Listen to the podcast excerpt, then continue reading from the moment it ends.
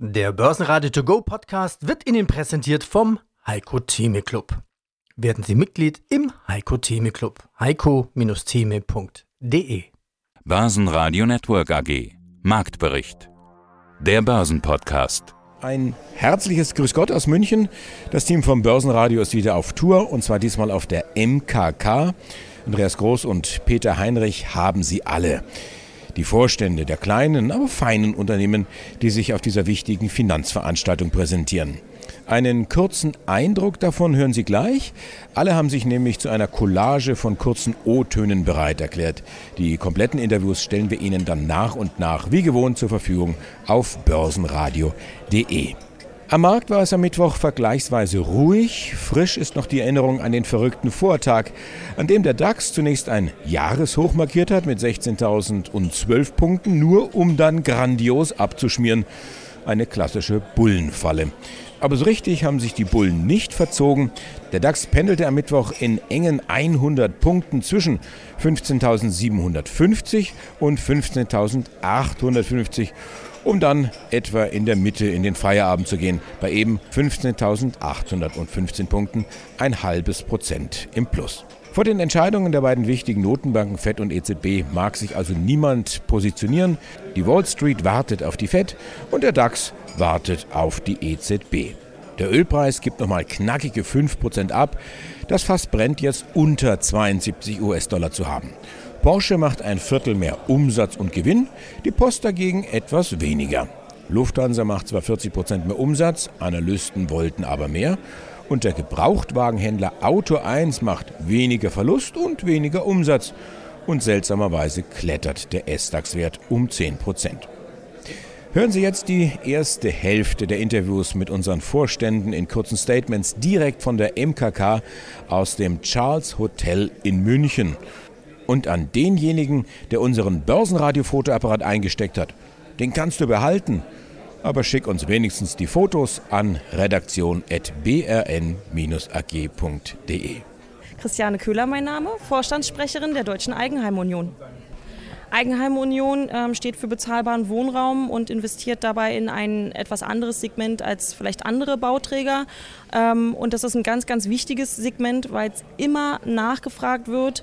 Und deswegen ähm, ist unsere Botschaft, bezahlbarer Wohnraum ist sowohl für Familien wichtig als eben auch für Investoren in diese ähm, Produkte, Projekte und Firmen zu investieren, weil es einfach ein nachhaltiges äh, Investment ist.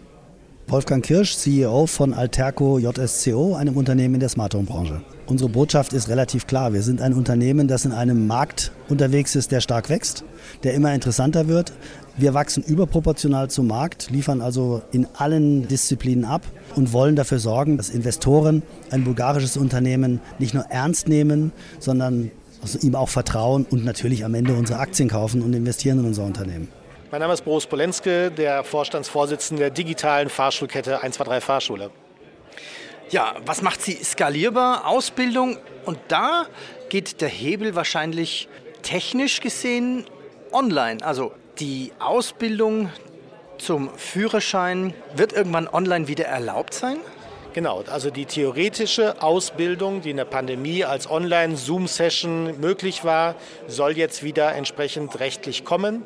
Wir rechnen damit, dass das Anfang nächsten Jahres wieder erlaubt ist und das hilft uns, das Unternehmen natürlich bundesweit äh, relativ schnell jetzt dann weiter zu skalieren. Wie viele Fahrschulen haben Sie im Netzwerk? Wir haben 60 Standorte. Wie viele Fahrlehrer?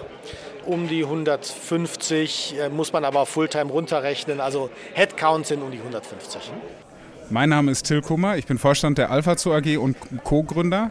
Wir sind hier auf der MKK, um Investorenpflege zu betreiben, das Netzwerk weiter auszubauen, um zukünftige Entwicklungen des Unternehmens positiv begleiten zu können. Alles, was wir tun, ist mit Leidenschaft. Das heißt, äh, wir versuchen unseren Kunden zu helfen, den Tierbesitzern, dass die ihre Tiere richtig behandeln können. Und unsere Investoren sind immer sehr, sehr tiernah. Das heißt, wir haben Investoren, die wertschätzen, was wir können, die wertschätzen, was wir tun und die auch verstehen, dass das das was Gutes ist. Deswegen sind wir hier, um, um den Austausch dort auch äh, kommunikativ äh, auf einem Level zu halten. Michael Plättner, Deutsche Grundstücksauktion. Ich bin öffentlich bestellter vereidigter Grundstücksauktionator. Und das in Berlin. Wir sind in München. Sie sind also durch die komplette Republik gefahren. weil hier die Kapitalmarktkonferenz ist, die MKK. Was für eine Botschaft haben Sie hier an die Investoren? Was haben Sie mitgebracht? Ja, unser traditioneller Frühjahrstermin, an dem wir immer teilnehmen, weil kurz davor immer unser Dividendenvorschlag veröffentlicht wird, so auch dieses Jahr. Unser, unsere Botschaft ist, wir zahlen eine Dividende. Andere Immobilienunternehmen haben das zurückgestellt, wir zahlen eine. Das ist also die, die zuversichtliche Sichtweise an der Stelle. Aber wir müssen eben auch realistisch sein. Die Zeiten sind schwierig, gerade in der Immobilienbranche. Deswegen machen wir diesmal keine Vollausschüttung, sondern schlagen 60 Cent vor, blicken aber durchaus gewisserweise optimistisch auf die vor uns liegenden Quartale. Und meine ersten Gespräche hier mit anderen Investoren, äh, kann ich nur sagen, die sehen das ähnlich. Mein Name ist Ralf Pfeffer, ich bin CEO, Vorstandsvorsitzender der Avemio AG, die jetzt kürzlich über eine Reverse-IPO in Düsseldorf an die Börse gegangen ist. Wir sind in Deutschland in, in einem B2B-Markt der sich mit der Herstellung von Filmen beschäftigt, Marktführer. Wir wollen internationalisieren und wir wollten aus unserer großen Handelsgruppe äh, einen international aufgestellten Medientechnologiekonzern schaffen. Sie sind so eine Art Elefant in Ihrem Segment und haben etliche Mitbewerber schon zusammengeführt. Das ist genau der richtige Begriff. Wir haben Wettbewerber zusammengeführt, weil wir einen Konsolidierungsdruck hatten, der erstmal darin sich auszeichnete, dass wir uns vor den Kunden die Nase blutig geschlagen haben und, und damit halt eben auch äh, uns, uns selbst. Nicht, das tat uns nicht gut. Jetzt leben wir in einer Branche, die, die trotzdem ein großes Verständnis hat. Es ist eine relativ kleine Nische, die aber immer größer wird dadurch, dass uns, dass uns andere Bewegtbildsegmente wie Security, wie Videokonferenztechnik, wie Medical, die wachsen uns zu. Und dadurch wird auch dieser Markt immer größer und jetzt internationalisiert er, was er bisher im Handelsbereich noch nicht hat. Es gibt keinen internationalen Player. Wir wollen den sein und wir wollen sozusagen das, was wir in Deutschland gemacht haben, nämlich diesen Markt konsolidieren, jetzt auch in der EU fortsetzen. Mein Name ist Markus Wagner, ich bin kaufmännischer Vorstand der International School Augsburg. Ich glaube, das Schlagwort lautet, private Investition in Bildung ist unumgänglich in der Zukunft, wenn wir, die, wenn wir die heutige Situation auch des deutschen Bildungssystems sehen und den Investitionsstau, der sich über die letzten 20 Jahre aufgebaut hat, ist die ISA mit ihrem Ansatz ein Vorreiter, wenn Sie so möchten, wie Finanzierung von Bildung ähm, langfristig funktionieren kann, ohne dass der Staatshaushalt dramatisch überbelastet wird, wenn äh, private Investitionen in Bildung funktioniert und das auch in gemeinnützige Bildung, weil das Potenzial dafür auch für Investitionen. Na, schon die Steuererklärung gemacht? Wir vom Handelsblatt haben in einem Steuerspezial analysiert, worauf das Finanzamt bei der Steuer 2023 genauer guckt. In unserem PDF-Ratgeber finden Sie die wichtigsten 16 Neuerungen, Einstiegstipps für Elster und vier Wege, wie Sie das Maximum herausholen. Sichern Sie sich also jetzt das digitale Handelsblatt vier Wochen für nur 1 Euro unter handelsblatt.com slash mehrwissen. Investoren aus den, aus den Fördermitteln ähm, Rendite zu erwirtschaften als Win-Win-Situation für Gesellschaft, Staat, Investor, Institution ist da. Hi, my name is uh, Laura Ponasso. I work uh, as an integration manager in Identity. We are uh, very proud to have been invited to this conference because uh, we are looking uh, for new market because they are strategic for our future growth and we think that Germany is the right one. Our purpose is to introduce identity to this market and uh, also to show that uh, to the investor, to very important investor that we are meeting right now, that we are really strategic company for uh, the future growth, for the investment. Mein Name ist Markus Büscher, ich bin CEO der Delignit AG. Ja, eine Tochter von MBB.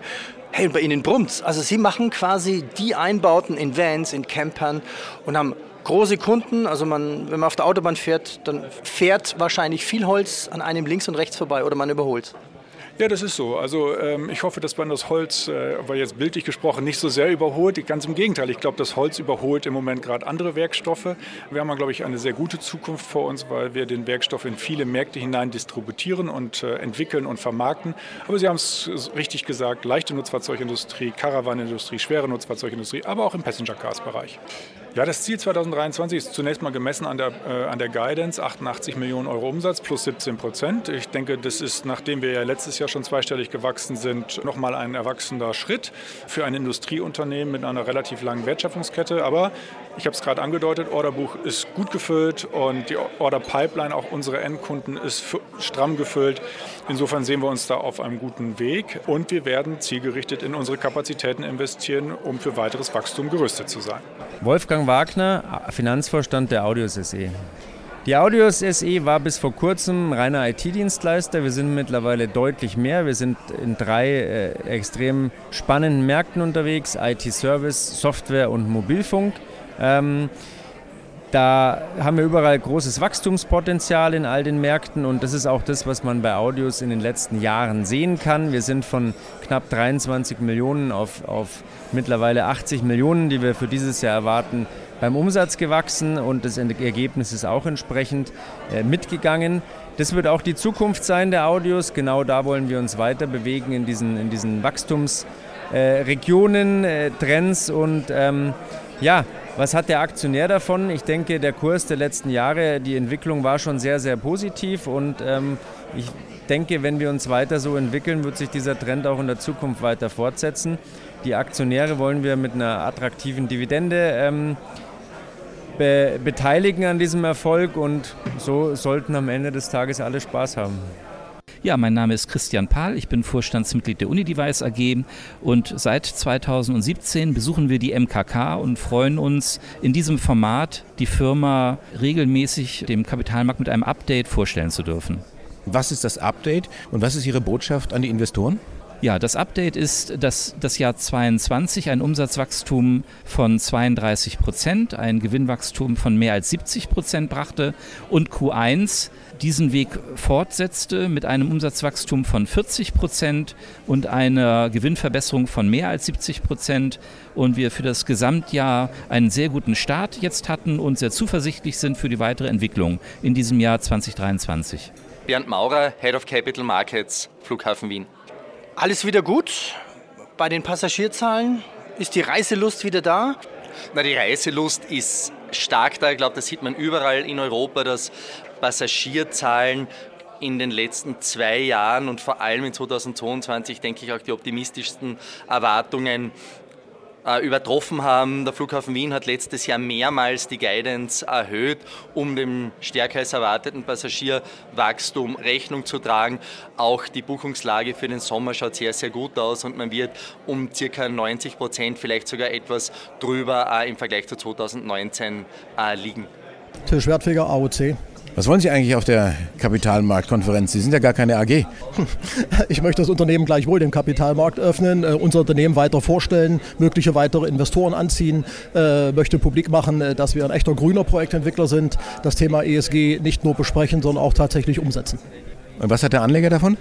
Der Anleger befriedigt sein grünes Gewissen, er arbeitet nachhaltig in die Zukunft und bekommt gleichwohl eine vielversprechende Rendite. Gero Wendeborn von der Coinix. Ich bin seit November letzten Jahres hier der CEO. Mit was für Argumenten werbt ihr hier um Investoren? Wir sind die Einstiegsaktie im Blockchain-Bereich. Das heißt, mit einer Aktie können wir das gesamte Spektrum abbilden, ob das VC-Investitionen im technischen Bereich sind, ob das liquide Assets sind wie Ethereum, The Graph oder Bitcoin. All das steckt in unserer Aktie. Wir sind da sehr thesenbasiert. Das heißt, wir schauen ganz genau hinter die Assets, welche Entwicklungsstufen stehen an. Ich glaube, damit haben wir eine Einzigartigkeit, die es an diesem Markt so nicht gibt. Vor allen Dingen mit dem Brückenschlag in die klassische Anlagewelt im Format eben einer Aktie und nicht über Token. Auch das ist ein wichtiges Kriterium. So überzeugen wir Anleger, in die Coinix-Aktie zu investieren. Guten Tag, mein Name ist Erwin Kreiner. Ich bin Finanzverstand bei der Syzygy Group. Ja, was macht Syzygy Webseiten jeglicher Art und sehr professionell und das schon eigentlich immer, kann man sagen. Thema Nummer eins ist KI. Ist das bei Ihnen auch schon im Einsatz? KI ist natürlich auch im Einsatz äh, in vielfältiger Form. Insbesondere bietet sich KI an äh, im Bereich der Textgenerierung und Texterstellung. Also redaktionelle Inhalte äh, können sehr gut mit KI auch äh, erstellt werden. Aber auch im Bereich äh, der so Qualitätssicherung, im Bereich Softwareerstellung kann KI äh, schnell Einsatzfelder haben. Börsenradio Network AG. Marktbericht. Der Börsenpodcast. Der Börsenradio To Go Podcast wurde Ihnen präsentiert vom Heiko Theme Club. Werden Sie Mitglied im Heiko Theme Club. heiko-theme.de